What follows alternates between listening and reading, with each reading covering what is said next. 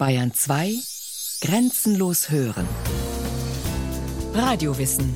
Montag bis Freitag kurz nach 9 und Montag bis Donnerstag kurz nach 15 Uhr.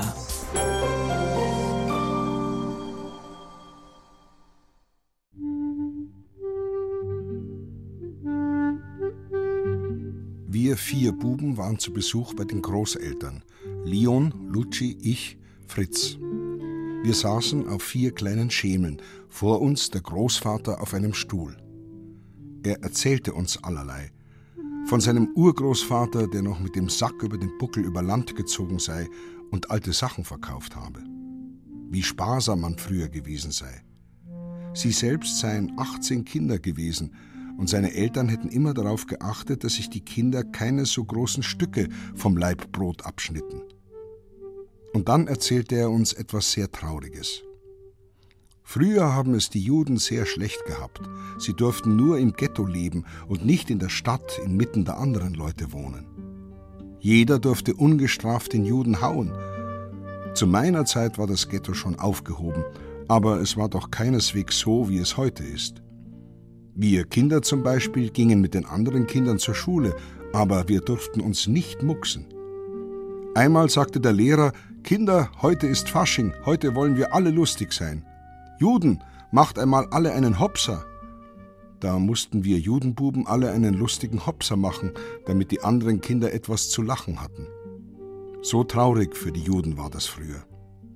Es wurde besser von Jahr zu Jahr und von Jahrzehnt zu Jahrzehnt. Heute sind wir alle genau wie die anderen. Und wir wollen hoffen, dass nie wieder schlimme Zeiten für die Juden kommen. Mitte des 19. Jahrhunderts verließen vier der 18 Kinder des Ehepaares Seligmann und Fanny Feuchtwanger ihre Heimatstadt Fürth und gingen nach München. Dort gründeten zwei von ihnen, die Brüder Jakob Löw und Moritz Feuchtwanger, eine Bank, die beiden anderen, Elkan und David Feuchtwanger, bauten eine Margarinefabrik auf. Daneben übernahmen die vier schon bald eine wichtige Rolle im Leben der jüdischen Gemeinde von München. Unter ihren Nachkommen finden sich Kaufleute, Bankiers und Verleger, die bedeutende Beiträge leisteten zum wirtschaftlichen und kulturellen Leben der Stadt. Der berühmteste der Enkel ist der Schriftsteller Leon Feuchtwanger. Dessen Bruder Martin schildert in seiner Autobiografie anschaulich das Münchner Familienleben. Er berichtet von Großvater Elkan, der als Judenbub in Fürth vom Lehrer drangsaliert wurde vom bayerisch sprechenden Vater, der die Margarinefabrik leitet, sich aber vielmehr für seine Bibliothek interessiert und die kostbare Briefmarkensammlung. Und er berichtet von einem harmonischen jüdisch-christlichen Zusammenleben rund um den St. Anna-Platz im Münchner Stadtteil Lehel. Alle Kinder im Haus St. Anna Platz Nummer 2 wussten, dass die Feuchtwanger Buben am Freitagnachmittag nur bis drei oder vier Uhr spielen durften, denn um diese Zeit mussten sie sich für die Synagoge rüsten. Das war weder etwas Verächtliches noch etwas Absonderliches. Das musste eben so sein. Oder Hugo hat jeden Mittwoch von zwei bis vier Uhr Konfirmationsunterricht. Oder die Walli ist jeden Montag im Katechismuskränzchen. Alles selbstverständliche Dinge, über die es kein Nachdenken und keine Diskussion gab. Unsere Dienstmädchen waren katholisch, meine Mutter achtete streng darauf, dass sie beichteten, dass sie am Freitag kein Fleisch aßen, kurz, dass sie ihren religiösen Pflichten nachkamen. Das entsprach der frommen und traditionellen Haltung, die die Feuchtwangers ihrem eigenen Glauben entgegenbrachten. Auch in München hielten sie an den strengen Regeln der Fürther jüdischen Gemeinde fest, einer der ältesten in Bayern. Am Anfang führte das zu religiösen Differenzen mit der jungen jüdischen Gemeinde Münchens, wo man Neuerungen gegenüber sehr aufgeschlossen war. Heike Specht, Historikerin und Autorin der feuchtwangerschen Familiengeschichte zum Beispiel in den Synagogenchor oder dass Männer und Frauen dann doch zusammensaßen, was natürlich vorher strikt getrennt war, dass eine Predigt eingeführt wurde, was es vorher in der Synagoge so gar nicht gab eigentlich. Also dass man sich so ein bisschen eigentlich am Protestantismus ausrichtete und da waren die Feuchtwangers also völlig dagegen. Man hat sich eben ganz streng an die Traditionen, die über Jahrhunderte überliefert waren, gehalten und war also ganz streng gegen die Einführung von dem Chor oder von einer Predigt. So konnte die Familie in der Münchner Synagoge keine religiöse Heimat finden.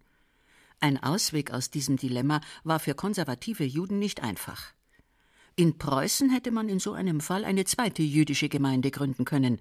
In Bayern aber war laut Gesetz nur eine pro Ortschaft erlaubt.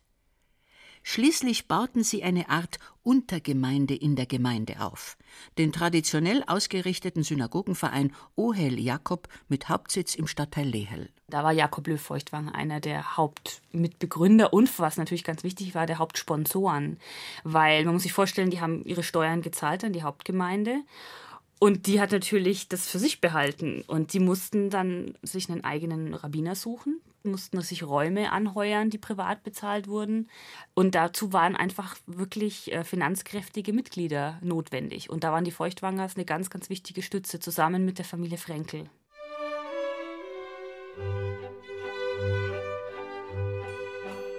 Das streng konservativ ausgerichtete Judentum der Familie verband sich auf einzigartige Weise mit dem Leben im katholischen Altbayern. Martin berichtet von Sommerfrischen am Starnberger See und von Freundschaften mit den dortigen Bauernkindern. Von der Volksschule, in der mit den verschiedenen Konfessionszugehörigkeiten völlig entspannt umgegangen wurde. Und davon, wie sie, die jüdischen Kinder, vom Fenster ihrer Wohnung aus argwöhnisch beobachteten ob die Besucher der gegenüberliegenden Kirche auch früh genug den Hut abnahmen und ob sie wirklich inbrünstig genug das Kreuz schlugen. Wie ihre christlichen Spielgefährten begrüßten die Feuchtwanger Kinder die Franziskanermönche des nahen St. Anna-Klosters mit Handschlag, allerdings ohne den Zusatz Gelobt sei Jesus Christus, und wurden im Gegenzug, genau wie ihre Freunde, gesegnet.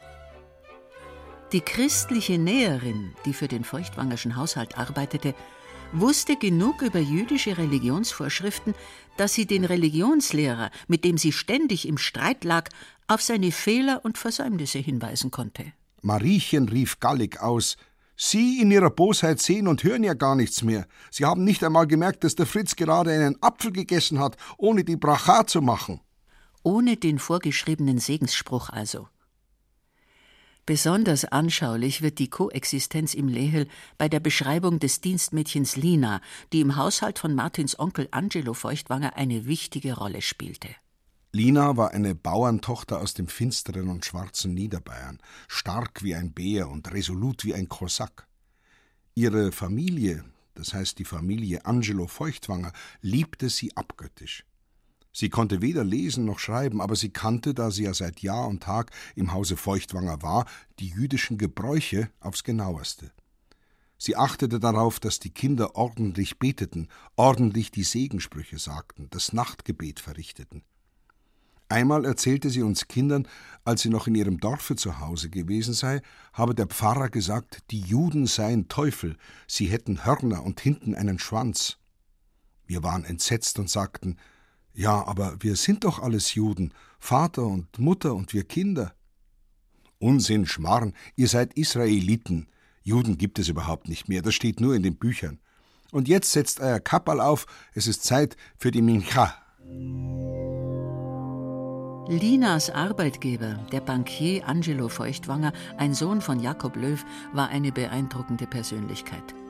Als bayerisches Urgestein beschrieben ihn die Nachkommen, mit denen Heike Specht gesprochen hat. Der Angelo steht einfach für so eine spezielle Mischung aus bajuwarischer jüdischer Orthodoxie, der eben einerseits ganz unkompliziert und flexibel am bayerischen Leben teilgenommen hat. Also zum Beispiel wird also in der Familie die Legende tradiert, dass er, also er ist jeden Tag in die Synagoge gegangen zum Gebet und danach hat er den Umweg genommen übers Hofbräuhaus. Und es gab die Tradition in der Familie vom Angelo Feuchtwanger, dass sie samstags nach der Synagoge mit der ganzen Familie ins Hofbräuhaus sind, zum Kaffee trinken und Kuchen essen. Aber äh, nach orthodoxer Auslegung des Gesetzes, also nach der Halacha, ist es verboten, zu bezahlen am Schabbat, also mit Geld umzugehen. Und deswegen hat er quasi anschreiben lassen und hat dann wenn er dann unter der Woche da war, die Rechnung beglichen. Oder dass zum Beispiel auch die Familie vom Angelo Feuchtwanger, wie eigentlich alle Feuchtwangers, wahnsinnig gern in die Biergärten gegangen sind. Bier ist immer koscher, aber man konnte das Essen mitbringen. Ja, und das ist natürlich eine tolle Sache, weil man konnte sein koscheres Essen von daheim mitbringen und gleichzeitig aber unterm Volk sein.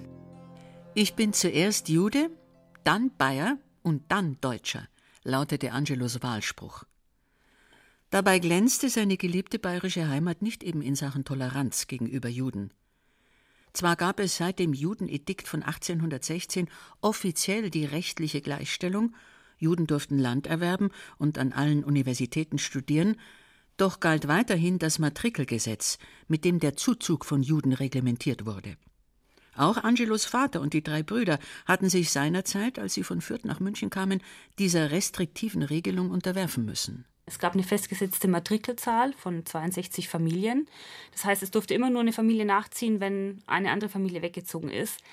Bis auf den kleinen Clou, dass es die Ausnahme von der Regel gab, nämlich die Ansiedlung über die Matrikelzahl. Also über bedeutet zusätzlich noch zu dieser Zahl in besonderen Fällen, nämlich dann, wenn sich die Stadt München versprach von jemandem, dass er halt besonders viel Geld oder irgendwelche äh, unternehmerischen Glanzleistungen oder irgendwelche innovativen Ideen mitgebracht hat. Dann war die Möglichkeit gegeben, eben über die Matrikelzahl angesiedelt zu werden. Und bei den Feuchtwangers war es genau 50-50. Also zwei dieser Brüder sind durch die Matrikel ganz regulär, da war man auf einer Warteliste und irgendwann rutschte man rein.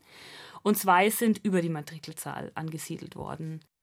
Die Aufnahme von Juden über die Zahl nahm zwar seit 1848 immer mehr zu, doch blieb Bayern in Sachen Judenemanzipation hinter allen anderen deutschen Staaten zurück. Zu einer vollständigen rechtlichen Gleichstellung kam es erst mit der Reichsgründung im Jahr 1871. Und doch war es in Bayern leichter als im modernen Berlin, ein Leben als frommer Jude zu führen, meint Heike Specht weil die umgebende Gesellschaft eine andere Einstellung zur Frömmigkeit äh, hatte.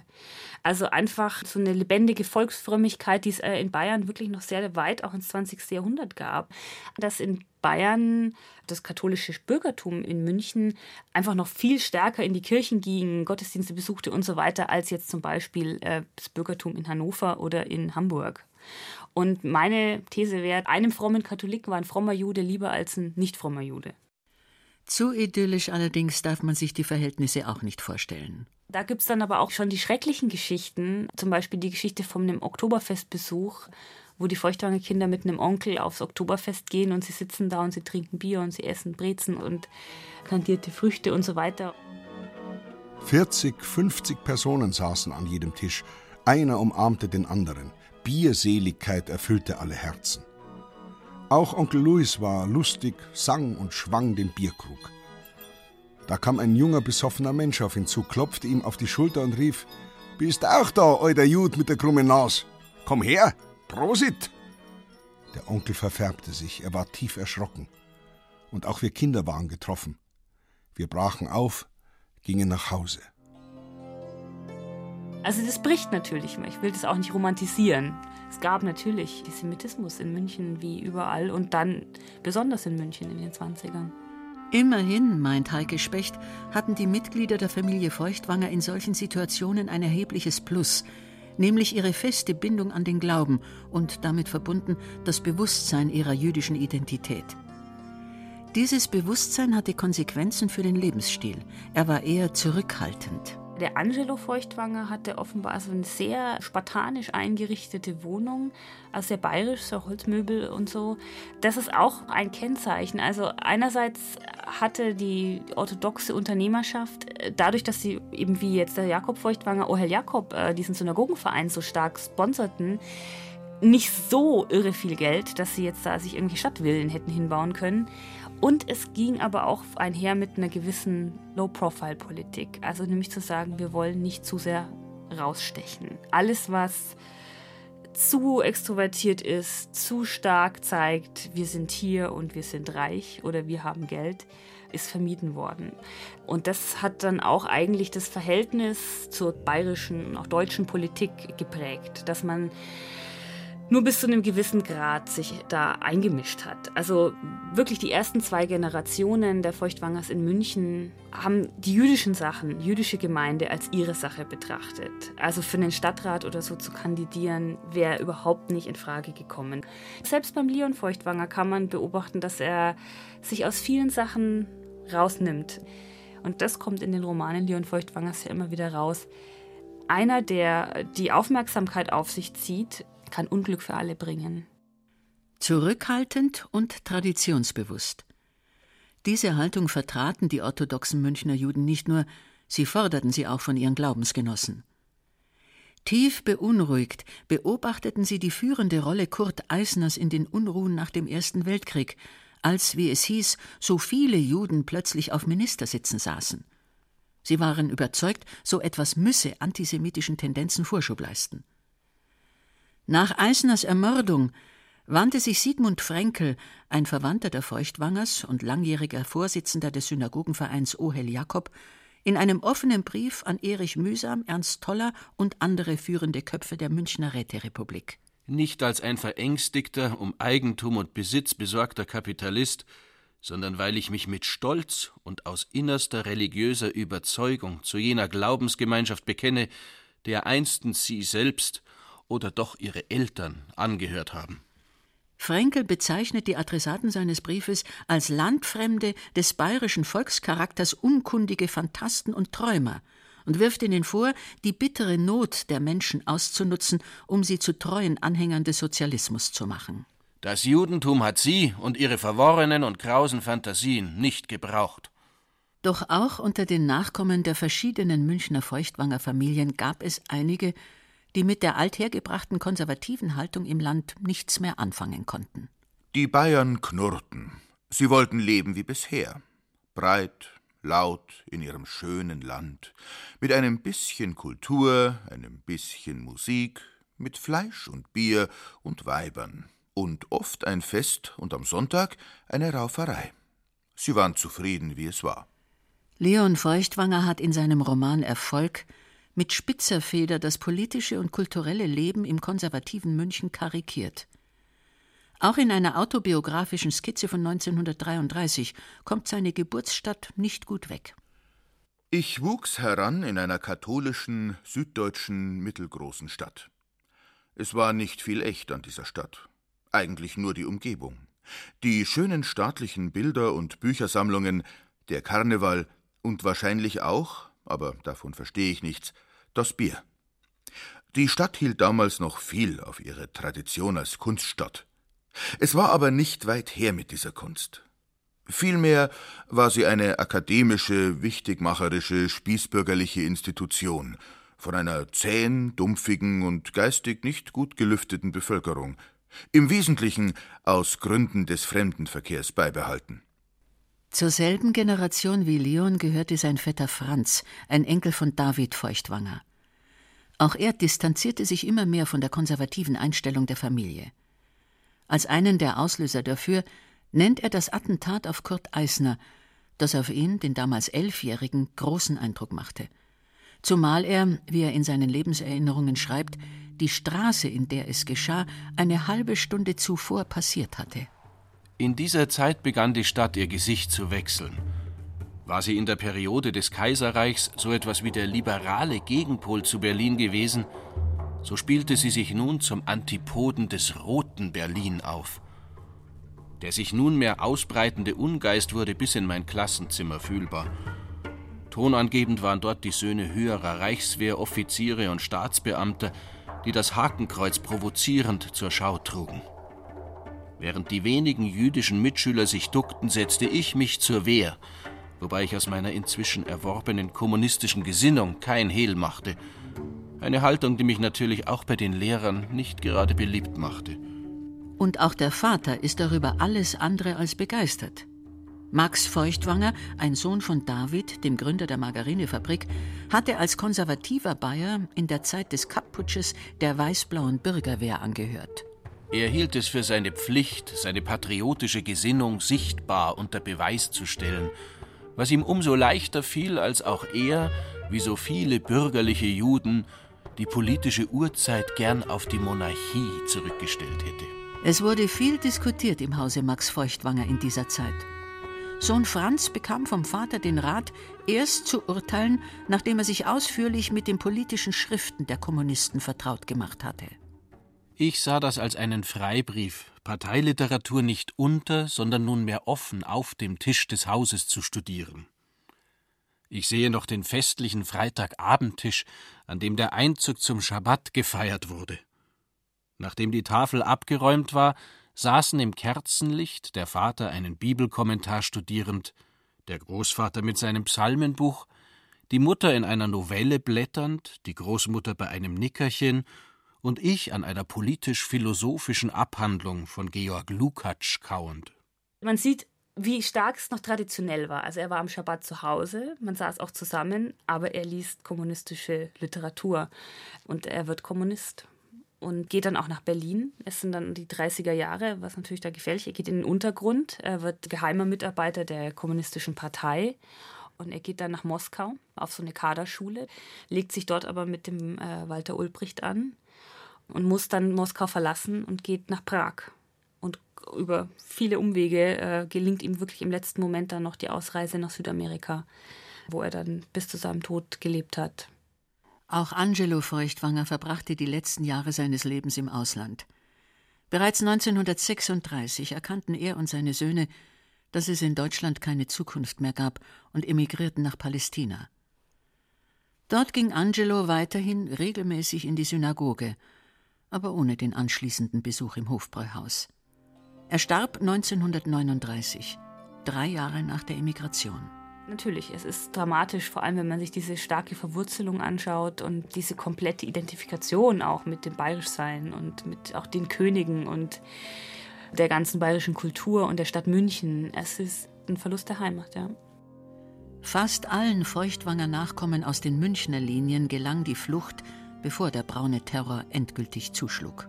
Durch das, dass eben viele zionistisch äh, engagiert waren oder eben sehr fromm waren, war es für die meisten dann klar, wenn wir gehen, gehen wir nach Palästina. Und da war die Identifikation mit dem entstehenden jüdischen Staat so groß, dass man da sehr schnell eine Ersatzheimat gefunden hat, die dann natürlich bald kein Ersatz mehr war, sondern die Heimat. 18 Kinder hatte das vierte Ehepaar Seligmann und Fanny Feuchtwanger, von denen vier nach München gegangen waren und es dort zu Ansehen und Wohlstand gebracht hatten. Knapp ein Jahrhundert später zählte die Nachkommenschaft von Fanny und Seligmann 854 Männer, Frauen und Kinder. 80 von ihnen kamen in Konzentrations- und Vernichtungslagern um. Die anderen konnten Deutschland rechtzeitig verlassen. Das war natürlich gerade in den schwierigen Zeiten der Emigration und dann auch im Exil einfach eine riesige Stütze, so eine Familie zu haben, so ein Netz zu haben. Doch der Name Feuchtwanger war, glaube ich, wirklich Quell großen Familienstolzes und ich habe also ja immer noch Kontakt zu Feuchtwangers in Israel und obwohl natürlich im hebräischen Feuchtwanger sehr schwer auszusprechen ist, keiner davon hat den Namen geändert.